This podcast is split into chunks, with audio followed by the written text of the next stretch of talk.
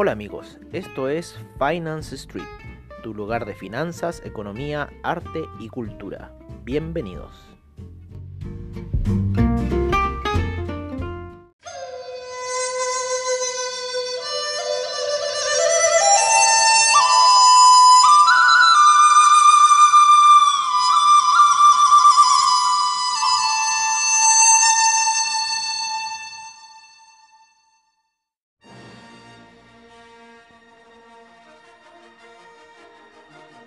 Hola amigos de Finance Street y bienvenidos a un nuevo sábado de reportajes como siempre al estilo que solo le puedo otorgar a ustedes Finance Street. Y les damos la más cordial de las bienvenidas a otro nuevo capítulo de estas escuelas iniciáticas que venimos elaborando desde la creación del universo. Y ya nos encontramos en la décima parte estos relatos fantásticos o no, que estamos trayendo hacia ustedes. Que es nuestra misión de traerles a ustedes esa parte de Finance Street que es el arte y la cultura por medio de la imaginación. Y es así como seguimos con las escuelas iniciáticas en nuestra décima parte. Y seguiremos con el tema de este enigmático personaje llamado Micael, quien trajo, sin duda, que algo muy importante para la humanidad, lo que ha sido el tiempo. Y es así como esta historia se llama Micael y el tiempo en Finance Street. Por eso les pedimos que se vayan a sentar, se reconforten, traigan su refrigerio y escuchen esta apasionante historia que tenemos hoy día para ustedes al estilo de Finance Street. Es así como traemos esta historia que titularemos Micael, el dios del tiempo, en Finance Street. Bienvenidos.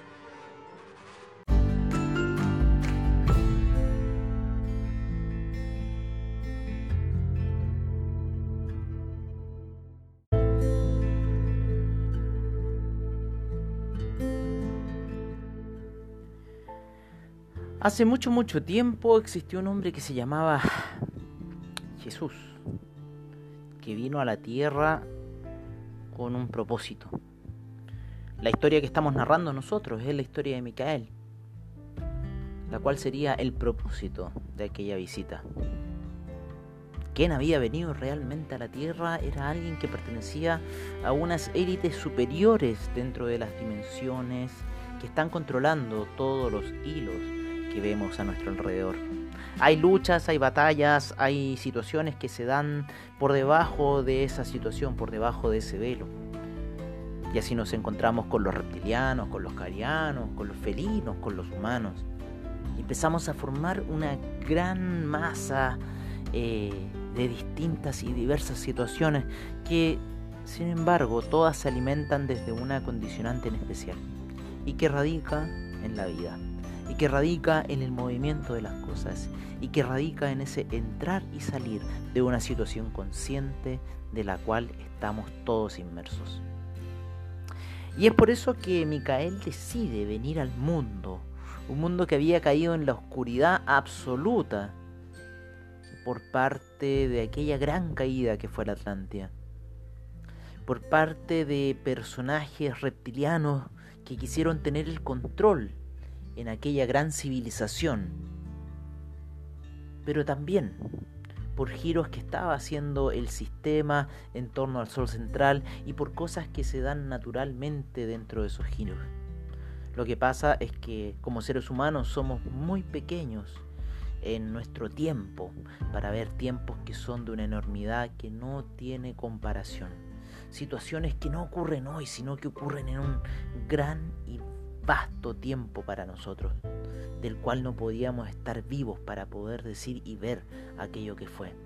No, es un tiempo mucho, mucho, muy largo, en el cual suceden millones de cosas en la forma en que estamos hoy, porque somos seres que estamos acelerados en nuestro interior.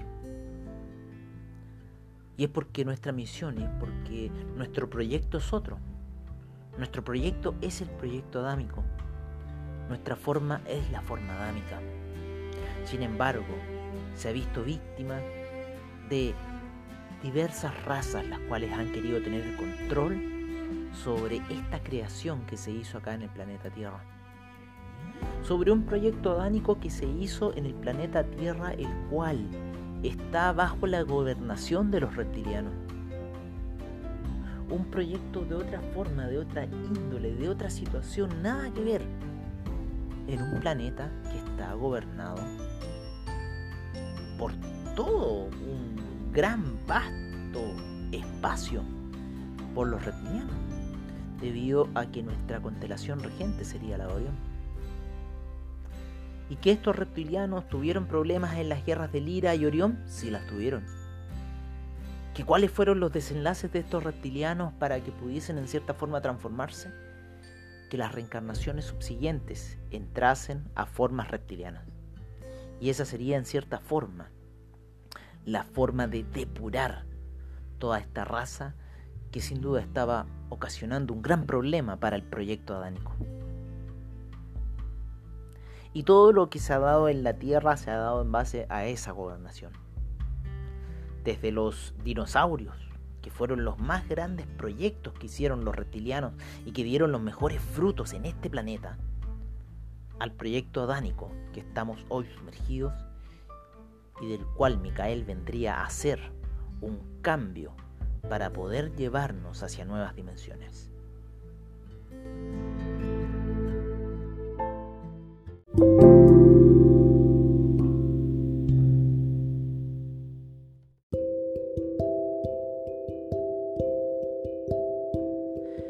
Es así que cuando llega Micael al mundo tiene que cumplir con ciertos parámetros del otro mundo para que ciertas cosas se puedan cumplir en la realidad que no podemos visualizar. Dentro de esta es como buscó a 12, dentro de lo que se encerró como la era de Pisces. Pescadores principalmente. Peces simbolizarían la salida de Aries y la entrada a Pisces. En la mitad de una era astrológica, la entrada a la oscuridad, los secretos necesitaban salir a la luz. Gran peligro era esto y la muerte para quien lo hacía. Los controladores de las tribus que eran de las mismas tribus vieron este gran peligro ya que Micael estaba haciendo que las personas despertasen del sueño y letargo que se produce al entrar. Los que estaban a la cabeza de las tribus determinaron que Micael debía morir. Gran error, y el tiempo se los dijo.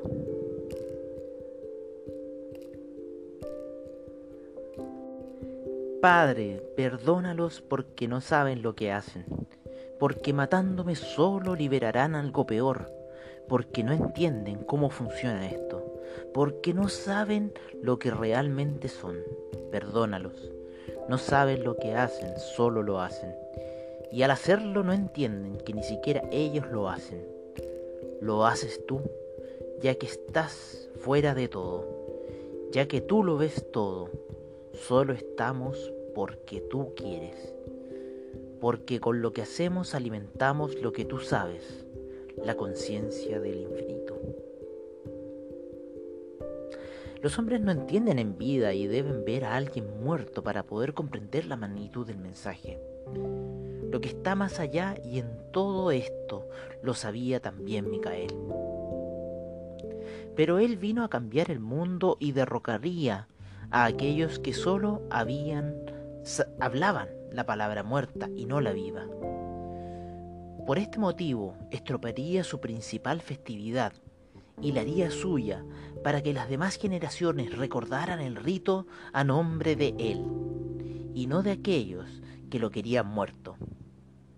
Es así como se prestó a entrar a Jerusalén, en la principal festividad que los hebreos tenían en la cual festejaban la liberación de la opresión egipcia.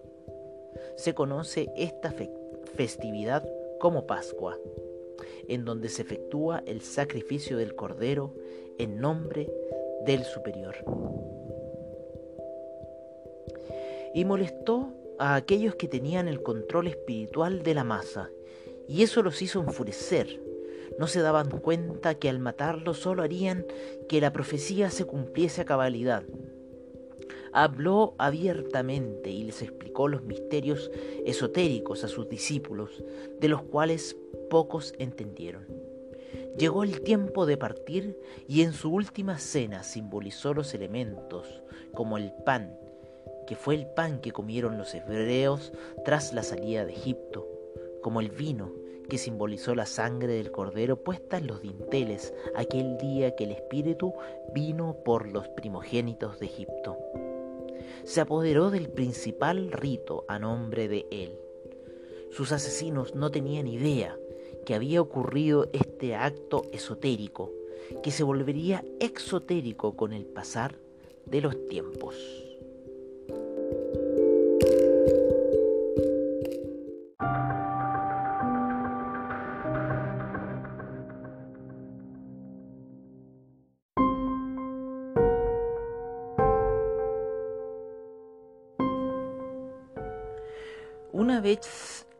Suyo el principal rito, llegó la hora de la muerte y la espera hacia lo futuro.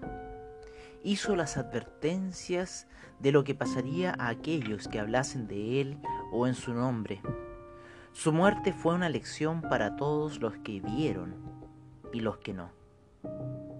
La muerte es solo un paso, es terminar con la ilusión pero aquel que siga los pasos del guerrero y sepa la verdad del entrar al mundo, liberado, liberado, quedará de las encarnaciones y entrará a las distintas dimensiones después de esta. El sacrificio en la cruz también fue simbólico, representando las cuatro esquinas del universo, fue un sacrificio solar. Empezaría el tiempo para la humanidad y las cosas se dividirían antes y después de su venida para todo el mundo. La resurrección al tercer día es un mensaje esotérico. Es porque se celebra la Navidad del día 25 de diciembre.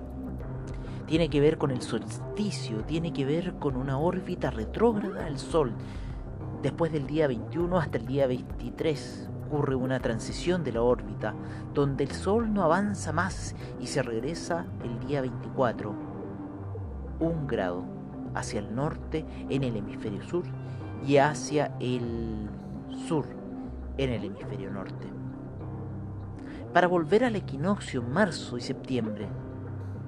Pero como diría don Juan, los huesos de un hombre de conocimiento no se podrán encontrar al fusionar el cuerpo energético al físico, comienza el viaje a la eternidad.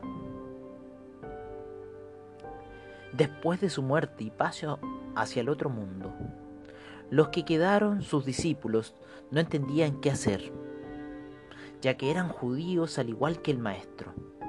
Trataron de cambiar a los suyos hablándoles de su maestro, pero nada sucedió fueron repudiados y perseguidos, en las sombras vivían. Hasta que un día uno de sus perseguidores, llamado Saulo de Tarso, tuvo una visión de Micael, quien, con su poder, le cambió el nombre a Pablo y le ordenó que fuera donde los suyos para que predicara las enseñanzas a aquellos que vivían en la oscuridad. Si no hubiera sido por Pablo, la nueva enseñanza no se hubiese expandido nunca del lugar en el cual se inició, después que los judíos lo despreciaron. Se fue a Grecia, en donde tenían los conocimientos de la flor de la vida, y por donde había en algún tiempo atrás pasado el maestro. Lo más importante que ocurrió en, ese, en este lugar fue que la profecía de ellos se cumplió a cabalidad con la imagen dejada por Micael en la tierra. Alguien había finalmente logrado lo que la razón ordenaba, el paso hacia el otro mundo y el alcance del superhombre. De este modo los griegos se rinden a Pablo y le comienzan a dar riquezas. Y así Pablo Siguió hablando del maestro, aunque no tuvo la oportunidad de conocerlo directamente como sus discípulos directos, a los cuales fue a visitar para mostrarles lo que el maestro les había dicho y las profecías habían expresado de las riquezas de los pueblos se volcarían hacia él. De este modo Pablo fue con riquezas y los codiciosos pusieron sus ojos en ellas los judíos comenzaron a clamar que Micael era parte de ellos y los discípulos no entendían bien lo que ocurría. Pedro se mantenía fuera, pero al tanto, ya que el maestro le había encargado la misión, la cual no sabía cómo cumplirla.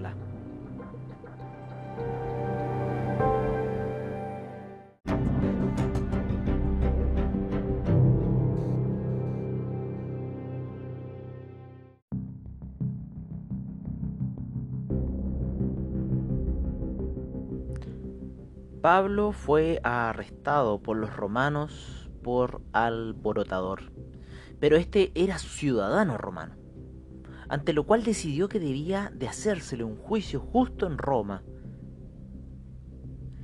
por lo cual fue llevado para allá. En el viaje de ida su barco sufrió un percance y se hundió, pero Pablo salió vivo y ayudó a quienes pudo.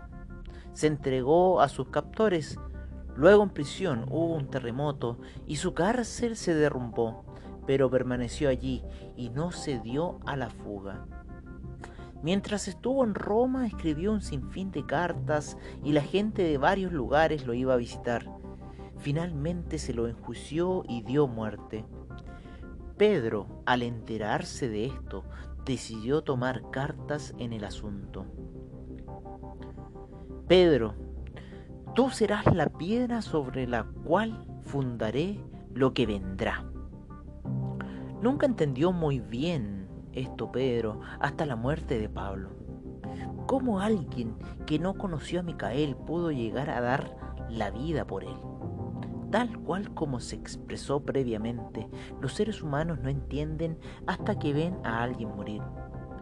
Así fue en ese instante Pedro se dio cuenta que debía seguir los pasos de Pablo, ya que los suyos,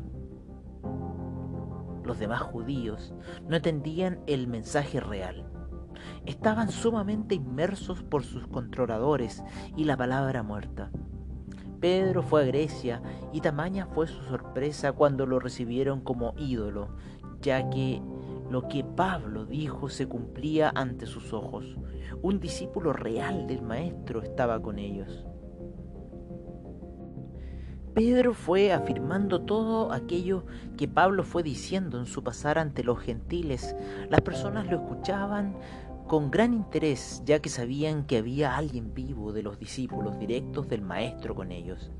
De este modo Pedro siguió los pasos de Pablo, dejó a su familia y los suyos en las tierras de conflicto y por fin había asumido su misión. Con cada paso que daba reafirmaba todo lo dicho por el mártir y se convertía cada vez más en la piedra Petro. Pero este no era romano, era judío, ante lo cual fue capturado por alborotador y ejecutado. Antes de morir, pidió ser crucificado de cabeza. Unos dicen que fue por no ser digno de ser crucificado como el Maestro.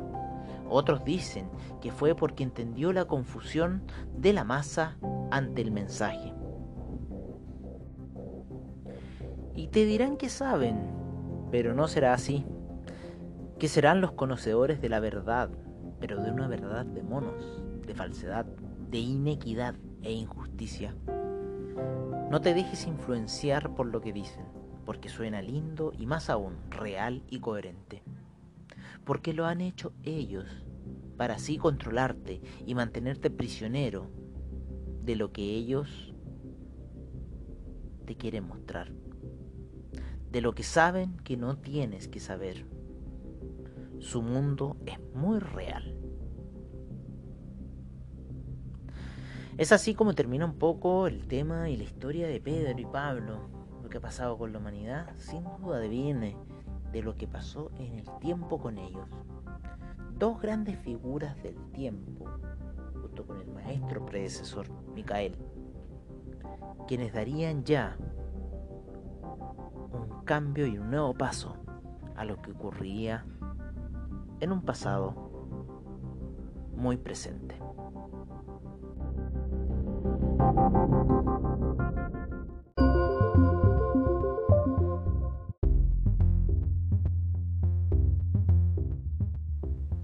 Ya estábamos cerca de la medianoche galáctica. El sistema de Hao entraba aún más en su punto más lejano de Hunapku. Esta oscuridad era general y los distintos pueblos alrededor del globo sufrían con este cambio. Pero en donde nos hemos centrado ocurría que el pueblo romano estaba cambiando su visión del mundo post la venida de Micael. Sin embargo, las enseñanzas estaban de manera oculta bajo la tierra, ya que quienes estuvieran a favor de estas eran perseguidos y eliminados de distintas formas. La influencia judía estaba haciendo efecto sobre este nuevo culto y ya había comenzado a crear jerarquías en el corazón de esta nueva orden. No recuerdo en ningún momento que esto tenían que ser. Nunca Micael dijo algo así. Es el tiempo de los mártires, del cambio hacia algo que no se entendió muy bien. Manos oscuras estaban por agarrar esto que estaba teniendo cada día más adeptos y cuyas arcas estaban teniendo un gran volumen y valor para los codiciosos. De estas catacumbas saldrían hacia la luz, pero no como se esperaba que fuese. Los codiciosos ya estaban organizando sus castas y jerarquías al interior de la nueva orden, y los secretos de la flor de la vida se hallaban en lo profundo de la tierra. Pronto vendrá un gran cambio, pronto vendrá el fin de Alejandría. Alejandría, una ciudad fundada por Alejandro Magno, fue un prototipo de ciudad de la cual se hicieron varias y no solo una en el vasto imperio que éste había hecho. Pero la más importante se situó en la tierra de conflicto, en la tierra de Egipto. En ese tiempo se encontraba regida por los paganos romanos, los cuales la tenían en gran esplendor y sabiduría, e importantes escritos de la flor de la vida y de muchos otros conocimientos. Pero el pueblo se estaba de a poco comenzando a transformar al cristianismo y existían también asentamientos judaicos en la zona. Por ende, tres religiones se disputaban este lugar. En la película Ágora, es una versión de lo que pasó en aquella Alejandría, derribada por fanáticos religiosos, entre vil y corrompida, y un imperio de fanáticos cristianos que se elevaba como mala hierba. Quemaron los textos, eh, mataron a los sabios y el mundo entró hacia una oscuridad nunca antes vista. Pero también tenían que ver el paso de Hao hacia el punto más oscuro de Humnaku mucha energía ya no se recibía del sol central y eso hizo que el mundo cambiara hacia, tiempos oscuros. Las enseñanzas de Micael, interrumpidas por fanáticos, se politizarían bajo el reinado de un hombre, Constantino, en el siglo V.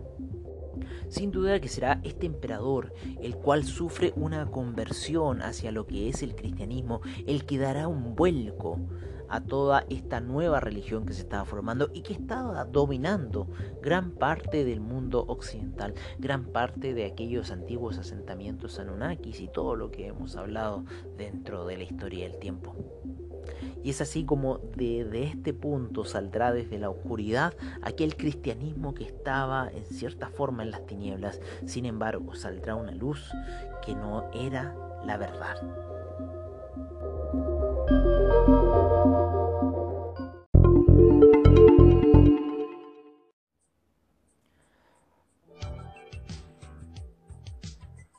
sobre las cabezas de todo lo que es real para nosotros aquello tangible que se cierne algo muy terrorífico y macabro, de seres que quieren tener el control de la masa a expensas de esta, crean un mundo para que sigamos y alimentemos que ellos controlan. Y lo hacen tan bien que ni siquiera somos conscientes de que así sucede. Los reptilianos tendrían el control sobre lo que el maestro vino a decir y las riquezas y simpatizantes que esto creaba, como ocurrió allá por Atlántida. Constantino subió a la política la religión e hizo que fuese oficial este nuevo culto en el imperio.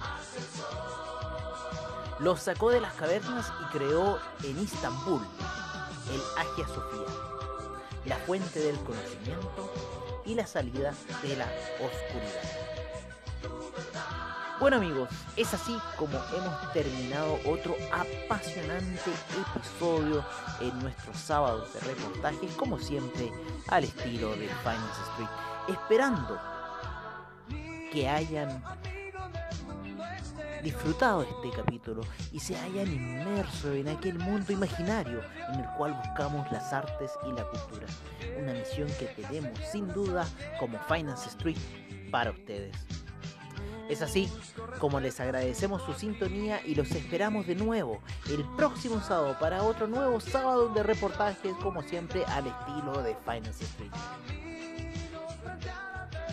Muchas gracias por su sintonía y los volvemos a ver el próximo sábado. Hasta pronto amigos.